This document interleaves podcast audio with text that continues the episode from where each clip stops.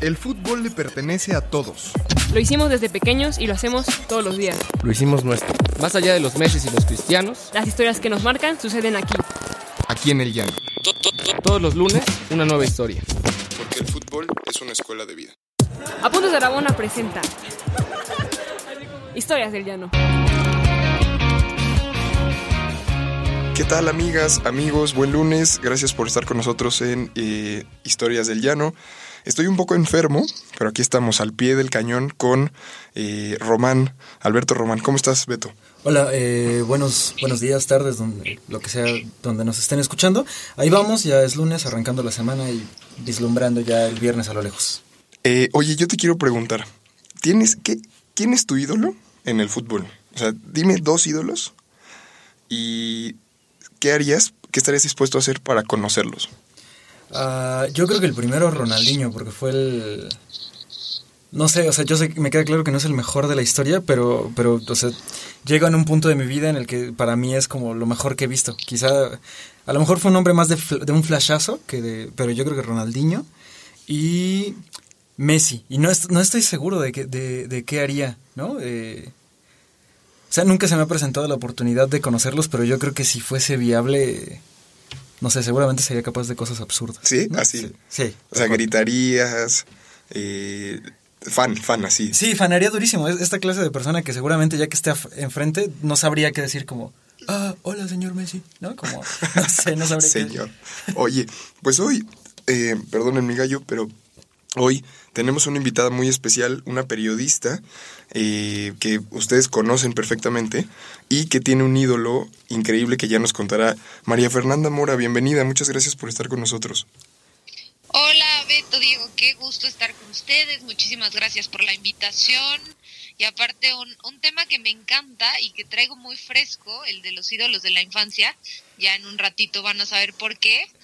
Yo me, me adelanto a revelarles los dos que, que yo creo que creciendo me marcaron Rafa Márquez y Jorge Campos. Jorge Campos, el principal, mi máximo ídolo de la infancia. Cuéntanos, ¿cómo, por qué, por qué Jorge Campos, por qué Rafa Márquez, Eh, ¿cómo, es- ¿cómo estuvo eso? ¿Fue tu- tus primeros amores, ellos te acercaron al fútbol? antes que nadie, o sea, la primera persona que me acerca al fútbol es mi papá. Él es muy, muy fan de los Pumas y pues de, de chiquita me inculcó este amor por el fútbol y veíamos mucho, obviamente, los partidos de Jorge Campos. Y yo creo que como niña lo primero que me llamó la atención fueron los colores del traje de portero. Claro. Entonces eh, les pedí a mis papás que me compraran mis trajes de Jorge Campos. Tenía ahí, creo que tres. Y aparte me gustaba mucho hacer deporte de chiquita. Entonces con mi papá en el jardín jugaba a que yo era Jorge Campos. Y, o sea, le pedí a mi papá así de, chútale más fuerte, papá. Y mi papá así, de, ¿qué onda con mi hija? Súper intensa. Y, y él incluso me decía, bueno, tú eres Jorge Campos, estaba yo, yo haciendo mi papel y me decía, bueno, y Jorge Campos le manda besitos a la tribuna, no sé qué. Y así, papá, Jorge Campos no le manda besitos a nadie, es Jorge Campos, es un profesional. Entonces son como, como esos recuerdos muy lindos. Incluso este íbamos a alguna cancha de fútbol y, y ahí yo seguía muy en mi papel de Jorge Campos y incluso en, en algún punto decidí escribirle una carta. No me pregunten bien cómo estuvo el, el asunto, pero yo escribí la carta y se la di a mi papá. Ajá, todavía mi siendo papá- niña, perdón que te interrumpa. No, todavía sí, sí, sí. Tendría 6, 7 años. Ok. Este, revelándole que era mi máximo ídolo, ¿no? Y, y mi papá, no recuerdo bien dónde le entregó, les mentiría, pero tiempo después me llegó una carta de vuelta a mi casa. Este, diciendo, Marifer, este, muchas gracias por tu carta, pórtate bien, cómete tu sopita, no sé qué, atentamente Jorge Campos. El ratón de los dientes, Jorge Campos. No, no, no, es que esto es lo, esto es lo mejor de la anécdota. Obviamente en el momento me la creí, la llevé al kinder y un niño se la robó. Ah, Pues sí, la, o sea, tener una carta de Jorge Campos evidentemente generaba mucha envidia a esa Claro. Entonces, pues ya desapareció la carta de, de Jorge Campos y toda mi vida les pregunté a mis papás, ya díganme la verdad, ustedes escribieron la carta de Jorge Campos. Obviamente él no me contestó. Y mis papás, no, no, te, o sea, te juramos que la carta es de parte de Jorge Campos. Bueno, ya pasaron los años. Dedicándome a esto, yo había tenido la oportunidad de cruzarme a Jorge Campos, pero lo había evitado de cierta manera, porque Por no fanear. sé si han es- por Ibas a- fanear y porque no sé si han escuchado el dicho de que nunca debes de conocer a tus ídolos. Se te derrumban. sí, sí. Ajá, se te derrumban y ya me ha pasado, no voy a dar nombres. Entonces, Sí, sí, este, ¿te, te daba miedo? O sea, sí, sí. me daba miedo. Yo decía, ¿qué tal le caigo mal? ¿Qué tal lo agarro en un mal día? ¿Qué tal no es súper adorable? O sea, yo me Claro. hacía todas estas eh, novelas en la cabeza. Se echa un chiste de esos sí. malísimos en televisión. Ajá, y yo así, ¿qué? Ajá. Y entonces lo vi en un evento de Fórmula 1 de lejos y nada más estoy segura que hice una cara de que, o sea, me le quedé viendo con una cara que estoy segura que él dijo como, ¿qué onda con esta mujer? Pero yo así, cara de fan, o sea, regresé a los seis años. En fin, no crucé palabra con él. En noviembre del año pasado me tocó ir a la cobertura de Mayacoba, del evento del PGA Tour, y como ustedes saben, es muy amante del golf, es un gran golfista tiene es muy amigo de todos los golfistas mexicanos, entonces a él le encanta promocionar el golf en México y estaba estaba ahí este le tocó jugar el programa, etcétera. Entonces, eh, del programa de Fox por Radio nos piden que si que si le podíamos decir que, que estuviera en un enlace con nosotros, bueno, con el programa y nosotros en la locación. Y pues ya llegó el día del enlace y le conté a su productor. Hay un productor que siempre está con él. Es que soy la más fan de niña. Todo lo que les conté a ustedes se lo conté a él, ¿no? Ok. Entonces lle- llega Jorge Campos y súper serio. Y Tiempo, yo como- tiempo. Solo quiero preguntarte, ¿tú cómo te sentías? O sea, ya, porque ya nos dijiste No, que yo te me daba estaba miedo. muriendo. Yo me estaba muriendo. Yo no quería este, hablar con él porque poco antes, en el Gran Premio de México. Este, me regreso tantito, este, jugó en un partido que organizan en Plaza Carso que se llama de la pista a la cancha, donde juegan algunos futbolistas, figuras, pilotos y eh, personas en situación de calle, ¿no? Es como un, un evento em, De de estos benéficos que hacen, sí, en torno a la Fórmula 1. Y ahí jugó Jorge Campos y él era el técnico y a mí se me ocurre el camarógrafo que iba conmigo, oh, todo el mundo sabe que soy súper fan, ¿no? Entonces me decía, vas, y yo no, es que no lo quiero interrumpir, no sé qué. O sea, eso jamás me había pasado en el Claro, trabajo. puro Y a mí me respeto, dicen, así. Ajá, no, y a mí me dicen, ve a entrevistar a tal y yo me lanzo y me vale y pues sé que es mi chamba, pero con Jorge Campos no saben lo que era. O sea, sí era un, un nervio real, me sentía niña chiquita. Entonces se me ocurre preguntarle algo, pero él estaba como dando una instrucción. Es un partido muy en- de cuates, o sea, no era realmente que estuviera muy en el papel de técnico, pero sí estaba ahí echando relajo. Ajá. Y me dice, espérame. Y yo, "Ah, Jorge Campos me dijo que me espere.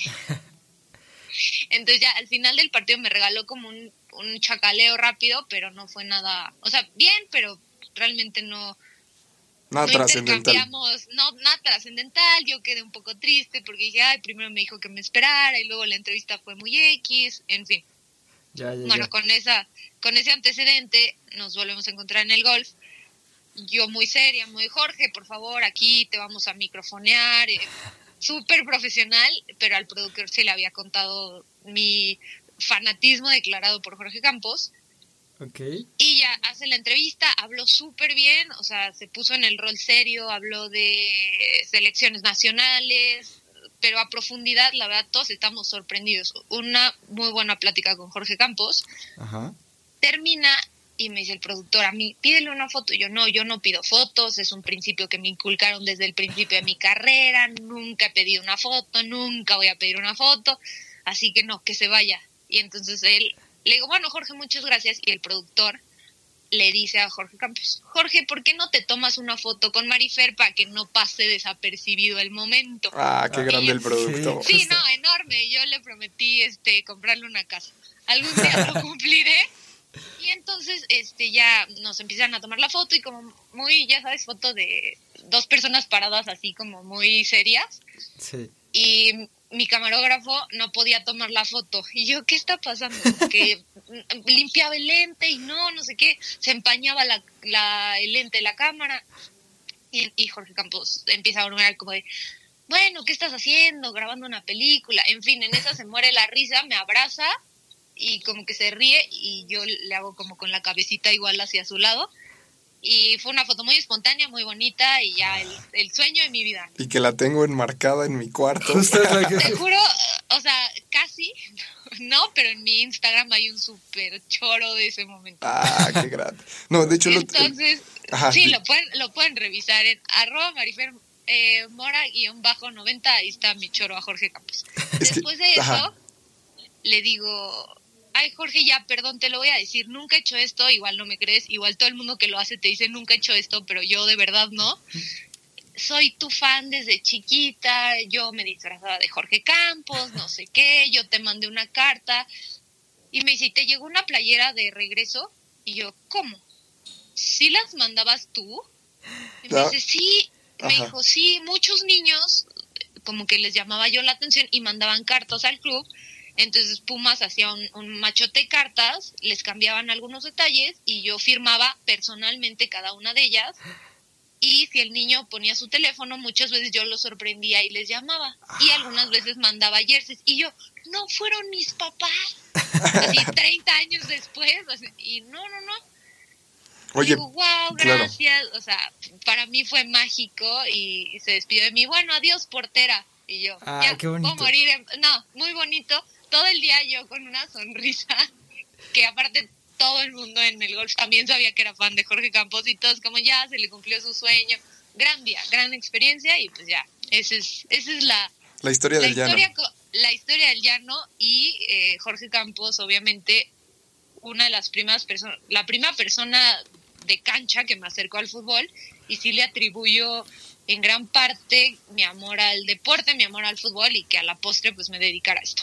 Oye, yo tengo una pregunta. ¿Se te cayó cuando lo conociste? Es decir, o, o al revés. Eh, es decir, ¿lo, ¿lo revaloraste positivamente o fue como, ah, bueno, como cuando, ya sabes, comes algo de chiquito que te encanta y luego lo vuelves a comer 15 años después y dices, no estaba tan bueno? ¿Qué pasó? No, la, la primera vez, la, la vez de la Fórmula 1, sí fue como, ¡ah! O sea, fue como, me quedé un mini shock, pero como que igual no se me iba a borrar una admiración de tantos años. En el golf, el, el que primero está serio, porque también tiene ratos muy serios, o sea, no es el personaje que vemos en la tele Claro. en los partidos. O sea, es, es muy buena onda, pero también es, es serio, como cualquier persona, ¿no? No me conoce, no tiene por qué ser este pues la persona que vemos en televisión. Y luego, como el haber roto la, la barrera al contarle mi anécdota de chiquita, y le enseñé una foto que tengo con un jersey suyo también. Esa pequeña conversación, o sea, esos tres minutos sí fueron.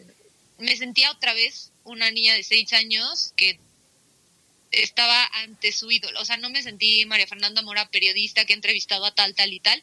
Me sentí una fan de seis años que le presentaron al ídolo de su vida y yo estaba fascinada y se hizo más grande aún la figura de Jorge Campos. Oye, además hay que, hay que buscar al niño del kinder, ¿no? Que te devuelva esa carta que, Sí, sí, sí. que, que hoy por hoy ya sabemos que sí Que es... pase el desgraciado. Que sí, es- que- sí, caray, quién sabe quién sea el desgraciado, pero el karma existe. Oye, pero Y también... me robó mi carta. ¿Sabes qué? Este, Está fenomenal. Uno, que seguramente tu- la confianza en tus papás ha de haber incrementado eh, de O manera fuerte. toda la vida me dijeron, no, o sea, te juramos fue Jorge Campos, pero yo dije, igual no me quieren destrozar el corazón.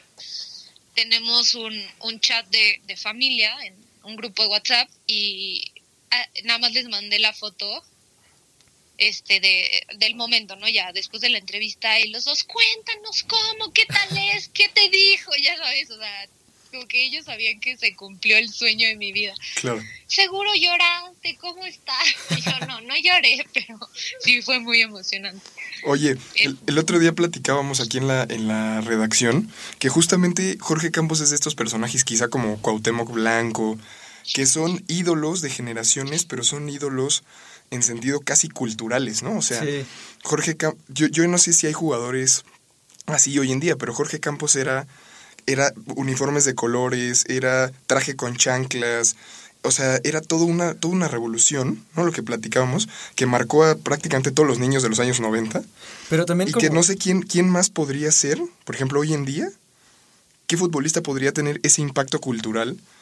Porque ni Messi, no sé si ni siquiera Cristiano, o sea, un jugador mexicano que, que, que tenga ese arraigo con la gente, ¿ya sabes? Es que creo que a mí, un poco a- eh, aportando a lo que dice Diego, me da la impresión de que tiene mucho que ver con la irreverencia. Y el carisma, En, sí. en- en ese sentido, por ejemplo, y yo quiero profundamente a Rafa Márquez, pero creo que Rafa Márquez se sentaría en otra mesa, es, es una figura más solemne. Sí, mucho No, más. Sí, como- muchísimo más. Y, y Jorge Campos es el es como un tipo que echa relajo, ¿no? Un poco... Cuau antes de ser gobernador también estaba un poco ahí, bueno, y ¿no? como gobernador también echa mucho relajo. Sí, pero sí. Pero, pero justo, no sé si tú veas alguno como, como en esa latitud como de, justo como más cultural, menos solemne, como más, no sé, de relajo, por así decirlo, pero que al mismo tiempo lo tomas en serio, ¿no? Como, Yo creo que Zlatan Ah, mira, tal vez pues. no tiene como ese apil con los niños porque es un poco Señor, sí. y también un poco rudo, rudo en el sentido de que es, es un hombre muy frontal, pero también creo que esa personalidad que él ha construido, el personaje de Zlatan, el hablar de sí mismo en tercera persona, la irreverencia, el creo que en la sociedad no estamos acostumbrados a que la gente reconozca públicamente lo buena que es. No, Claro. Nos molesta. Y que Zlatan diga, sí, la verdad, soy muy bueno. Sí, cae gordo, Eso, cae gordo. esa- sí, cae gordo, pero no entiendo por qué cae gordo. Cuando es buenísimo. Ajá, el tipo es buenísimo. No sé si en su momento Wayne Rooney también tenía esta como reputación de chico malo y eso le gusta a la gente, aunque igual no conectaba tanto con los niños. Y en el fútbol mexicano actualmente Difícil. no veo a alguien.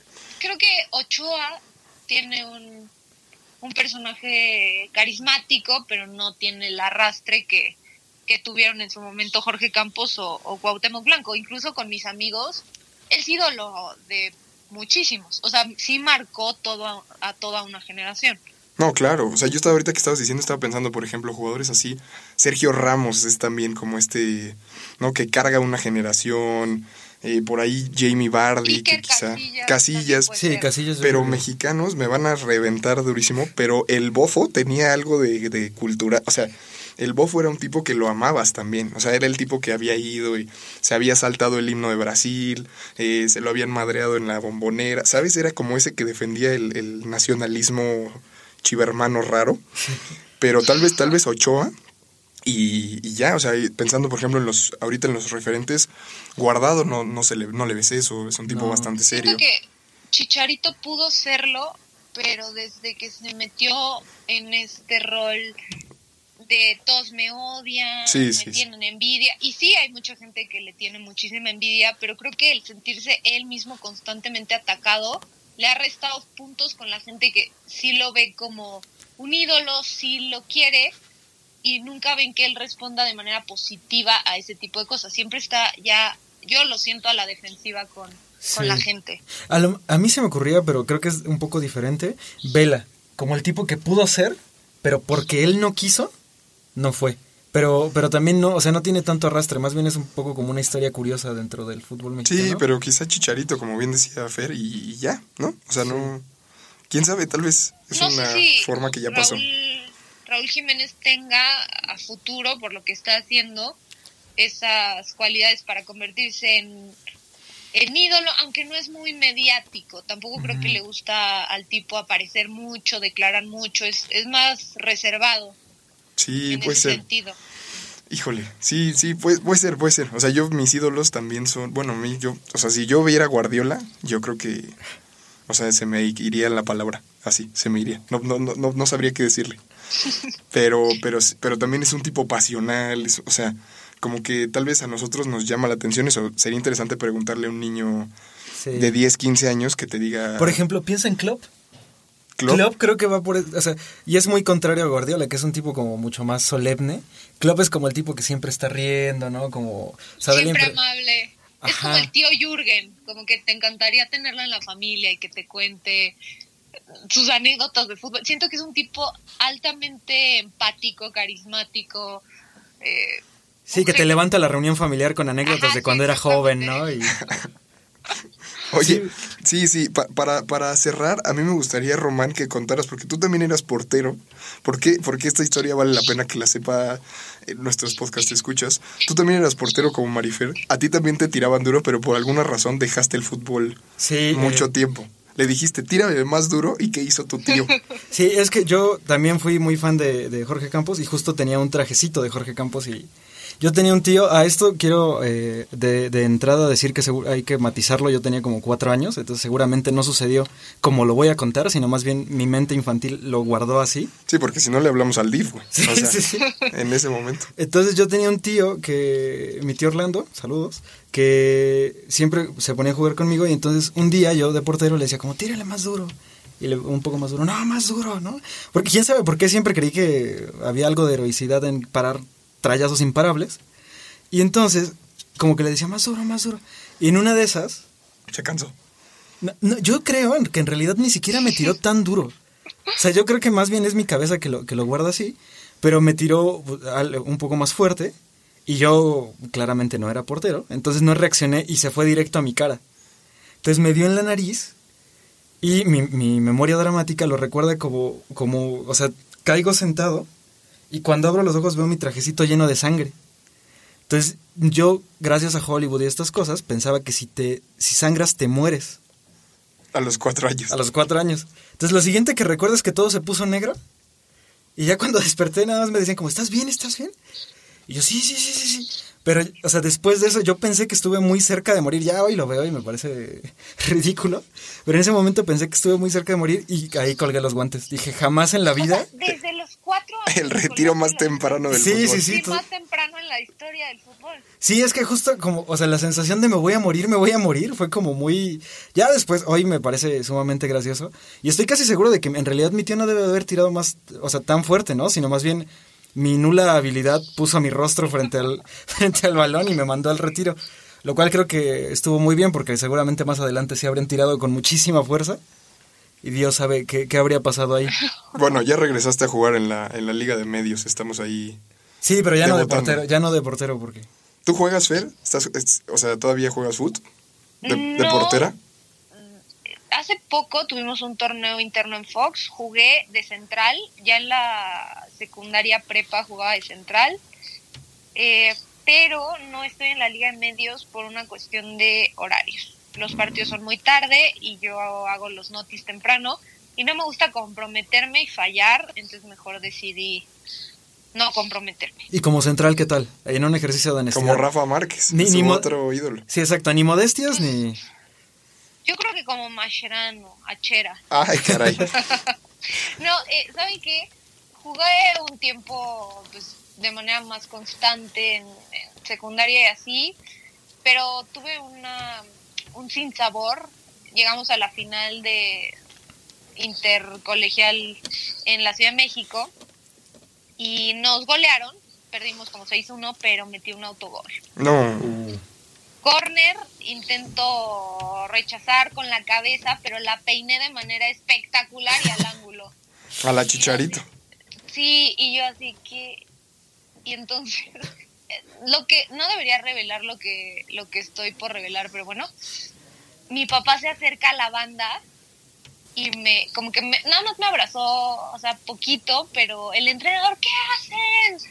Es un partido, faltan no sé, 60 minutos y ustedes aquí y, y mi papá regañado, yo regañada, fue fue terrible esa, esa experiencia. Regresé al fútbol, pero pues ya, estaba desencanchada en, en este último torneo, aunque mis compañeros de Fox, no sé si porque les caigo bien, dicen que se me nota que tengo los principios.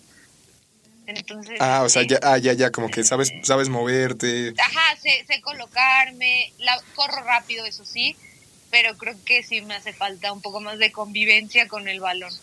No, hombre, pues cuando, cuando quieras nos echamos ahí con las Una raboneras. muy bien. Sí, una sí, sí. Oye, Marifer, pues muchas gracias por, por tu tiempo, por contarnos la anécdota. Ojalá se la vamos a mandar. Igual si tú, si puedes, mándasela. Ojalá Jorge Campos la escuche y se ponga contento. Y nada, gracias, es tu casa. Gracias por estar acá con nosotros.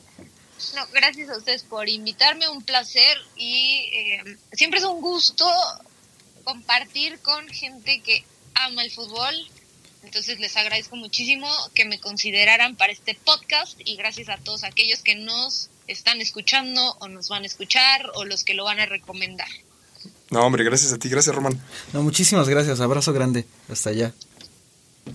Y pues bueno, gente, eh, nos escuchan ahí donde escuchan los podcasts, en iTunes, en Spotify, y nos vemos el próximo lunes con otra historia del llano. Abrazos. Abrazos. Bye. ¿Quieres más historias? Síguenos en todas nuestras redes sociales como Apuntes de Rabona para ver el mundo desde el fútbol.